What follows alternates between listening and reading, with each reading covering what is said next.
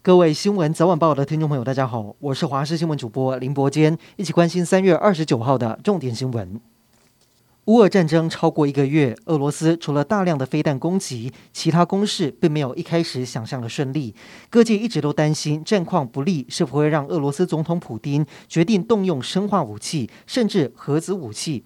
对此，克里姆林宫的发言人表示，俄罗斯不会对乌克兰动用核武。而他也趁机对日前美国总统拜登痛骂普丁是屠夫，不该掌权做出回应，表示很难想象堂堂美国总统会说出这种人身攻击的话。而拜登也亲上火线澄清，表示这只是对俄罗斯侵略行为表达义愤，并不代表美国要推翻普丁政权。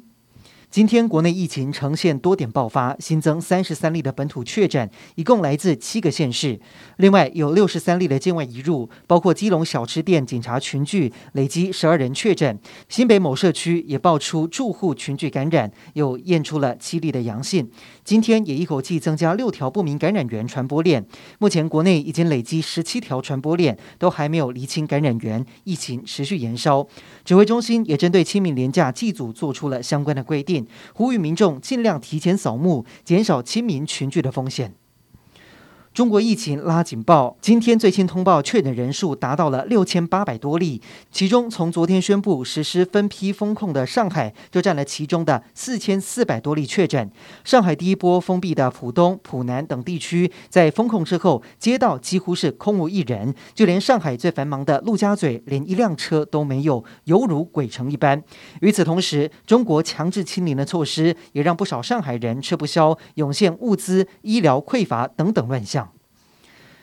卫福部食药署今天公布，日本进口草莓又验出农药超标，一共有九批，一共是三百四十一点七四公斤。食药署表示，近半年来已经查到二十六批日本进口草莓，一共五千四百一十五点七七公斤，都是农药超标。加上今天新公布的九批，已经超过了五千七百公斤。食药署已经发函给日方，要求改善，同时强调，如果日方迟迟无法在五月六号之前针对农药残留的问题做出改进措施，那么食药署就会评估暂停受理日本的草莓进口。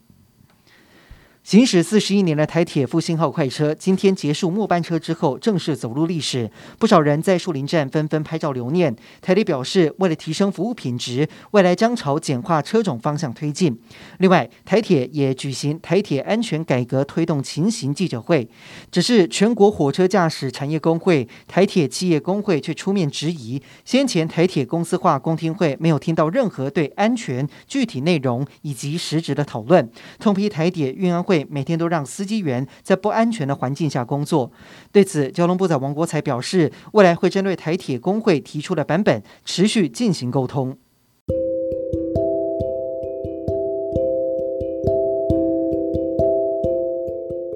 以上就是这一节的新闻内容，感谢您收听，我们再会。